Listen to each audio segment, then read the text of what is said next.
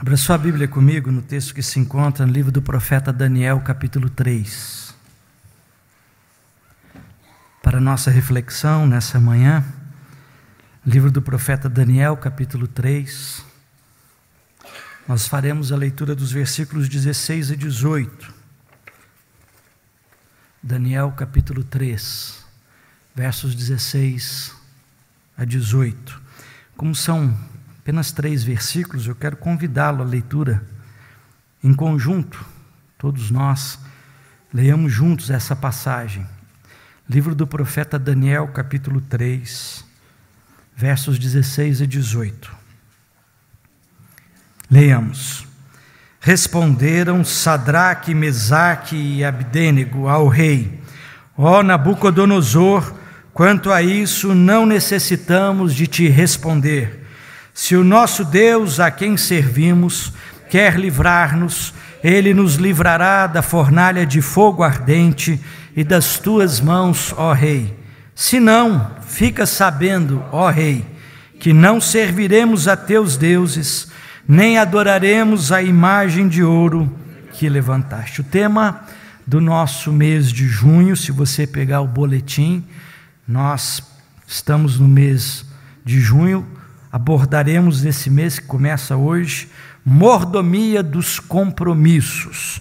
Tema do ano somos dispenseiros, mordomos da graça de Deus e já temos abordado a mordomia na família, na oração, nos recursos financeiros e nesse mês de junho, a mordomia dos nossos compromissos. E é isso que nós gostaríamos de meditar com a igreja nessa manhã, com o tema compromisso de servir a Deus por nada. Vamos orar ao Senhor.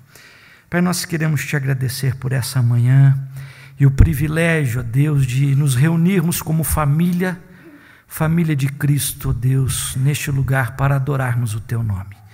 Ó Deus, nós estamos aqui como sinal de gratidão, de devolução, ó Deus, de tudo aquilo que o Senhor tem sido e tem feito na vida e na história de cada um de nós. Nosso coração, ó Deus, se alegra como do teu povo no passado que dizia grandes coisas o Senhor tem feito por nós. E ó Deus, o nosso culto nessa hora é expressão de lábios que confessam o teu nome. Seja servido nessa manhã, abençoar as nossas vidas na compreensão, no desenvolvimento, no fortalecimento da fé, do amor e da esperança em cada coração, em nome de Jesus. Amém.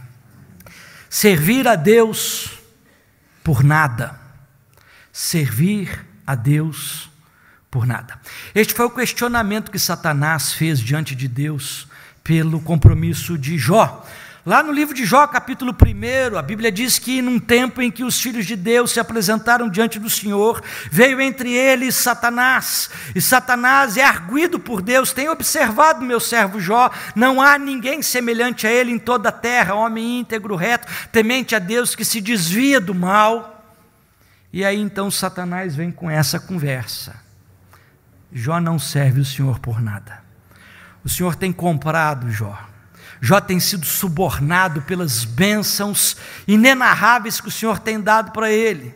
O Senhor deu a ele uma esposa maravilhosa, filhos fantásticos, ele tem dinheiro, ele tem saúde, ele tem campos, ele tem servos, ele tem servas, ele tem animais incontáveis. Jó é o maior de todo o Oriente, assim é fácil de servir. Tira essas coisas de Jó. O Senhor há de perceber que Jó não te serve por nada. Por que é que você serve a Deus? Qual é a profundidade do seu compromisso para com Deus?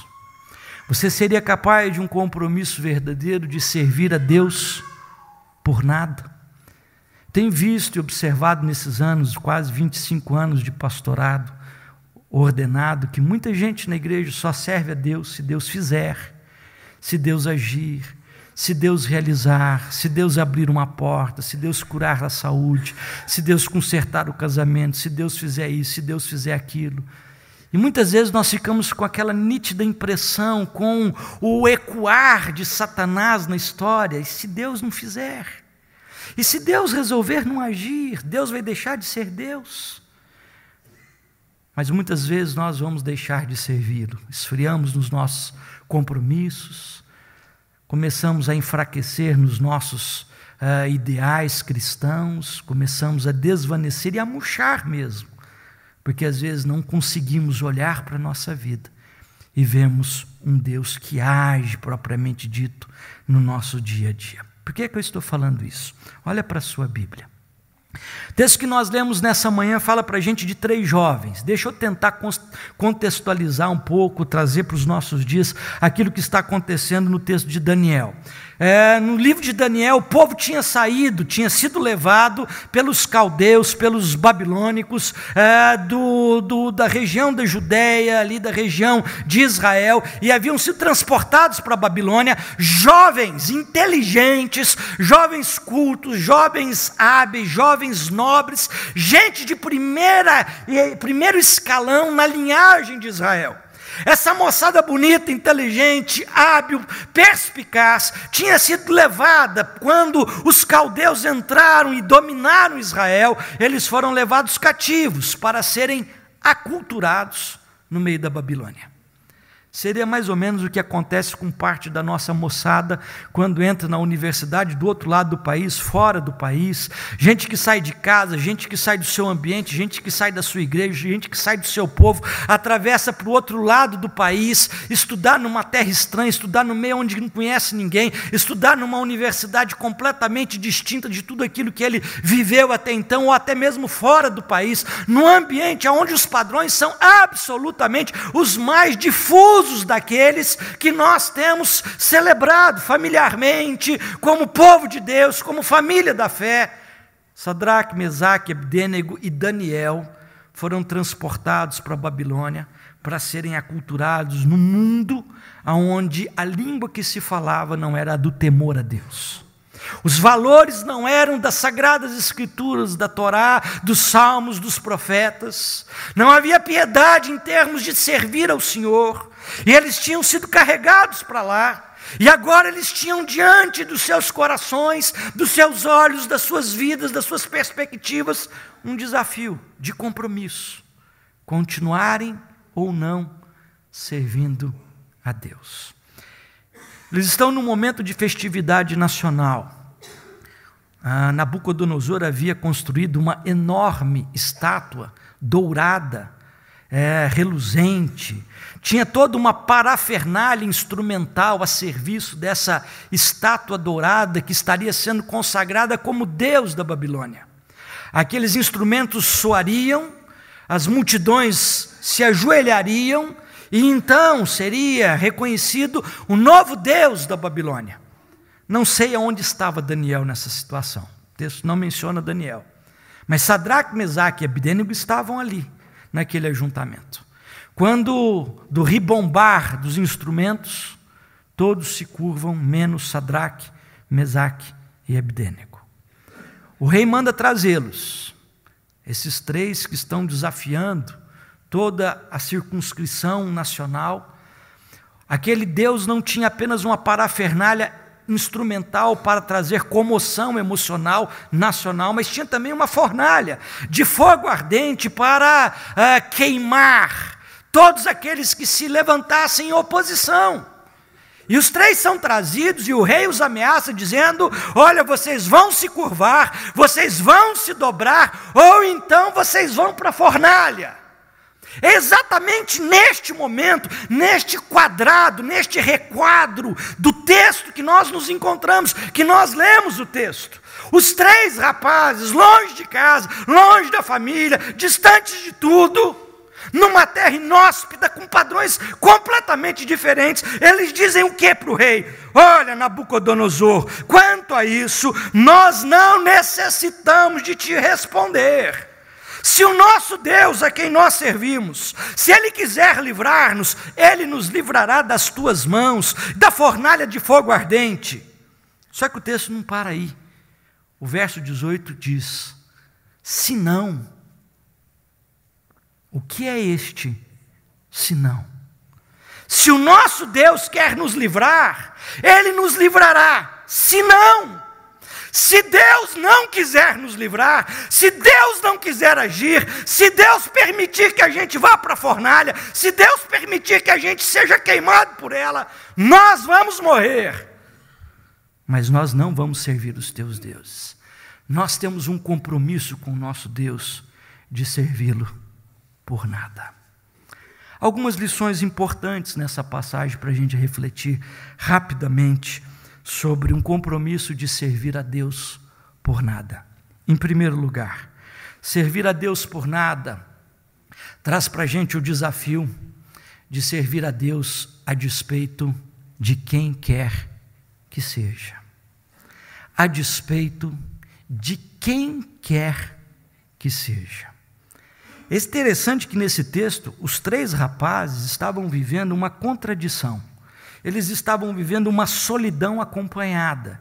Eles estavam inseridos no ambiente de multidão.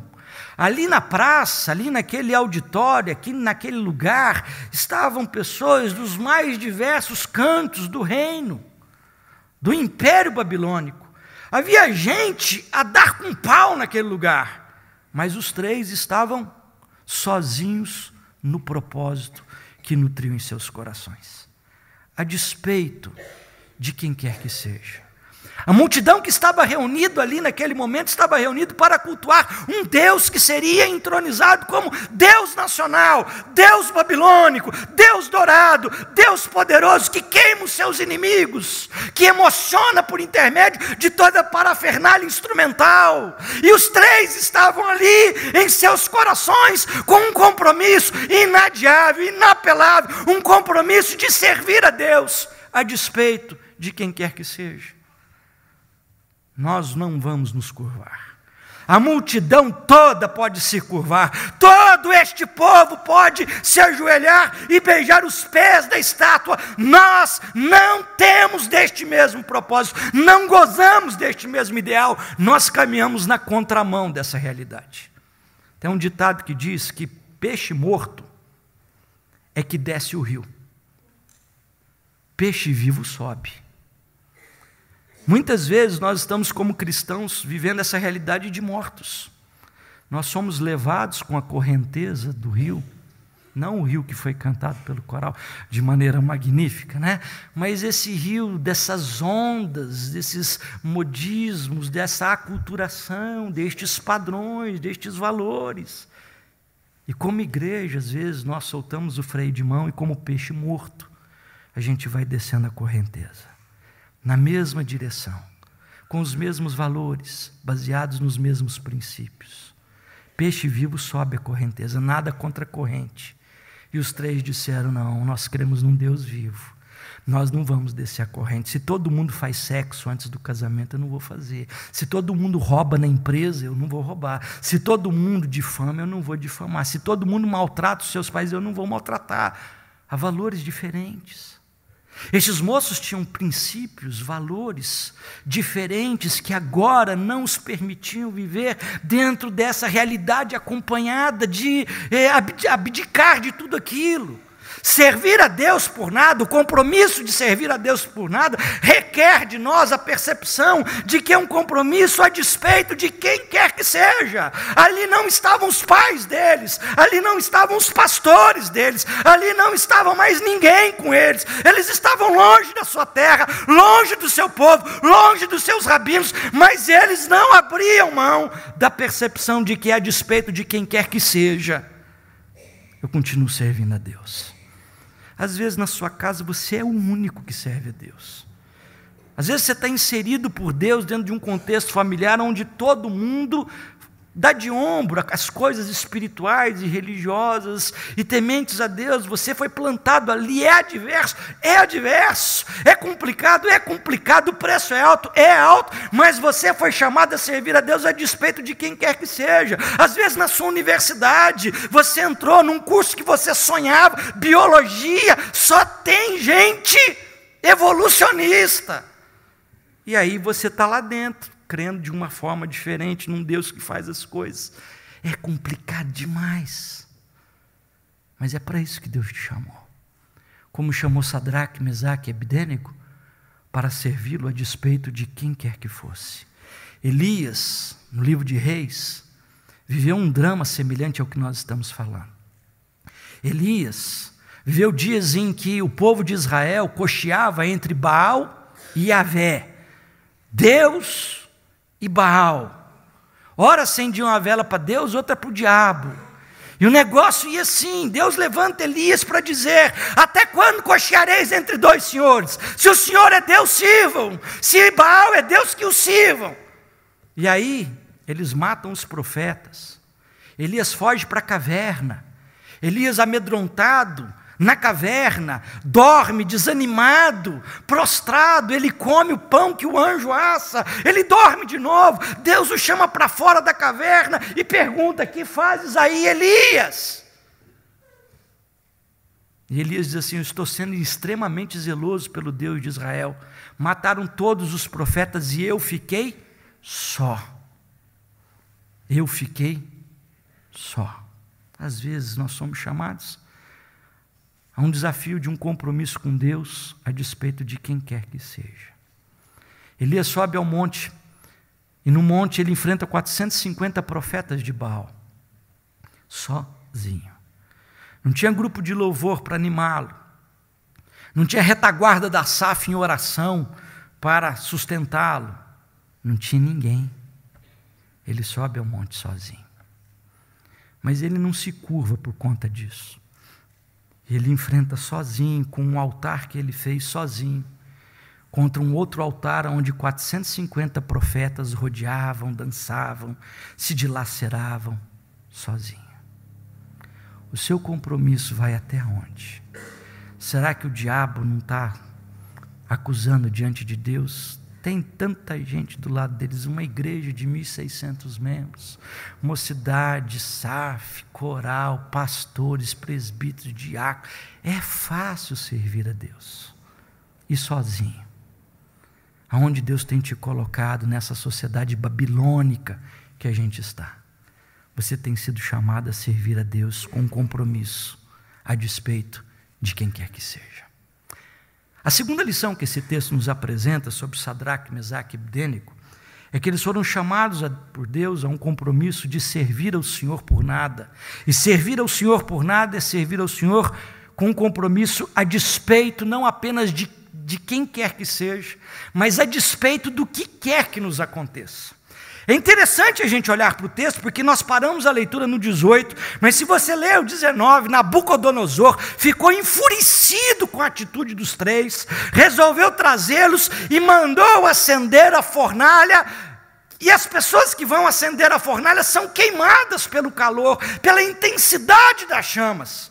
O que aguardava esses três não era um carro zero importado do último tipo, não era uma promoção no emprego. O que aguardava esses três eram coisas medonhas Hoje nós vivemos num mundo de teologia da prosperidade, onde as pessoas só servem a Deus se Deus curar a doença, se Deus fizer prosperidade, se Deus te der um emprego bom, se Deus proporcionar economicamente é, prosperidade, carro novo, viagem para fora e isso e aquilo. E se não fizer isso? E se não fizer isso?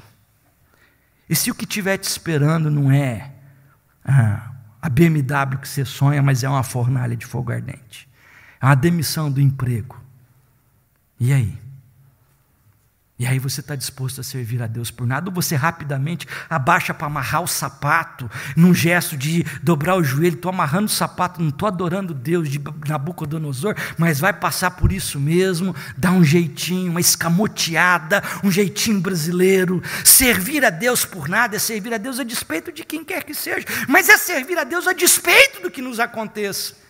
Se bem ou mal, o compromisso é integral. Se bem ou mal, o compromisso é com Deus. A despeito do que vai acontecer, o que lhes aguardava era a fornalha, e eles foram jogados na fornalha. Deus não os livrou da fornalha. Deus não os livrou da fornalha. Cidadão americano morador de Chicago, nos anos 1900, Teve aquele grande incêndio em Chicago e ele perdeu a sua empresa, a sua fábrica. E, e aquilo era de família, herança. E da noite para o dia, aquele homem que era riquíssimo perdeu tudo. Houve a quebra da bolsa, houve um incêndio em Chicago e ele ficou quase que falido. Ele pegou a família, pôs num navio, mandou para outro lado, para Mude, que era muito amigo dele, pastor que cuidava do seu coração. Esse homem era presbiteriano. Ele mandou a família para lá. E no meio do caminho, o navio afundou e matou toda a sua família, com exceção da sua esposa. A esposa chega e manda uma carta para ele: Cheguei, porém só. O navio tinha afundado e as filhas haviam morrido. Esse homem tinha perdido toda a sua propriedade, todo o seu investimento patrimonial. Esse homem tinha perdido a sua empresa, que era de herança familiar. A bolsa tinha quebrado e levado com, consigo todo o patrimônio econômico dele. E agora a família. Esse homem pega o mesmo navio, um navio que fazia o mesmo percurso. E o comandante, aterrorizado com aquilo, disse para a tripulação: Cuidado, que esse homem vai tentar um suicídio. Ele não tem percepção mais nenhuma de vida. Todo mundo em volta dele. E aquele homem passa no lugar onde o navio das, das filhas afundou. O comandante o avisa e ele então pega um papel e ele começa a escrever uma letra que diz assim: Se paz, a mais doce, me deres gozar, se dor a mais forte sofrer, ó seja o que for, tu me fazes saber que feliz com Jesus sempre sou. O hino 108 do nosso cenário é o resultado do compromisso de um homem que honrou a Deus, serviu a Deus a despeito do que lhe acontecia. Vamos cantar a primeira estrofe o coro, vamos lá?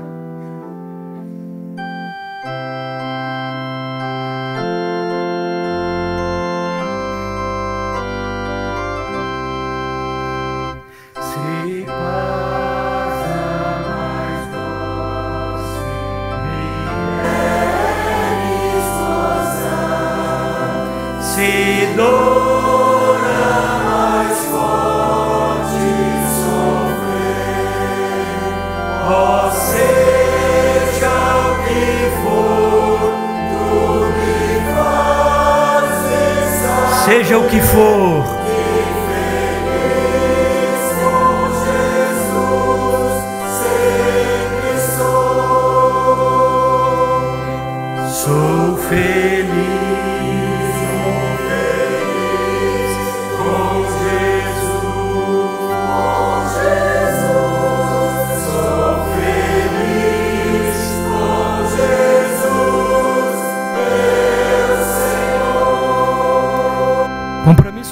A Deus por nada é um compromisso de servir a Deus a despeito de quem quer que seja, a despeito do que quer que nos aconteça mas é servir a Deus em terceiro lugar por quem Deus é. Olha para a sua Bíblia, verso 17. Os três rapazes da mocidade da igreja, levados do outro lado do mundo, disseram: Se o nosso Deus, a quem servimos, quer livrar-nos, ele nos livrará da fornalha de fogo ardente, mas não para por aí, e das tuas mãos, ó Rei. Se não, fica sabendo, ó rei, que não serviremos aos teus deuses. Veja bem, esses três moços podiam dizer, como Paulo disse no Novo Testamento: Eu sei em quem tenho crido. Eu conheço meu Deus. Eu sei o Deus a quem eu sirvo. E eu sei que o meu Deus pode, no poder que Ele tem nas mãos, me livrar da fornalha de fogo ardente. Eu sei que Deus pode me livrar das tuas mãos, ó Rei. Eu sei que o meu Deus é soberano sobre todas estas coisas. Se Ele quiser, Ele faz, se Ele não quiser, não tem o que vai fazê-lo realizar. Quem é o Deus que você serve? Às vezes o nosso Deus é pequeno demais, sujeito a todo tipo de adversidade que nos acomete um Deus que se esquece, um Deus que não percebe. Às vezes a percepção que nós temos de Deus na nossa vida é de um Deusinho. Quem é o seu Deus? Às vezes Deus permite que nós enfrentemos situações a despeito de quem quer que seja, a despeito do que quer que nos aconteça. Às vezes Deus permite situações dessa monta para que nós professemos a fé em um Deus pelo que Ele é. Salmo 150 fala que nós devemos louvar a Deus pelos seus poderosos feitos, mas também é, mediante a sua majestosa realidade, porque pelo que Ele faz mas muito mais por quem Ele é. Quem é o teu Deus? Quem é o Deus que você está servindo? Um Deus que às vezes é pequeno demais, um Deus que governa a história, que está sentado no trono do universo, aonde todas as coisas concorrem segundo a sua vontade, nem um pardal morre, nem uma folha cai, nem um cabelo se desprende sem que Deus conduza as coisas. Mas eu quero encerrar porque nós temos ceia, o tempo está avançando. Servir a Deus, o compromisso de servir a Deus é a despeito de quem quer que seja, do que quer que nos aconteça, por quem Deus é. Mas a, terceira, a quarta realidade que esse texto nos apresenta é que Sadraque, Mesaque e Abdênego serviram a Deus por nada, sem nada esperar. Sem nada esperar. Todavia, com uma percepção de que Deus tudo pode fazer acontecer. Olha para o texto bíblico, eles disseram para o rei: se Deus quer nos livrar, Deus vai nos livrar, não tem quem vai se interpor, não tem quem vai atrapalhar. A porta que Deus abre, ninguém fecha, e a porta que Deus fecha, ninguém abre.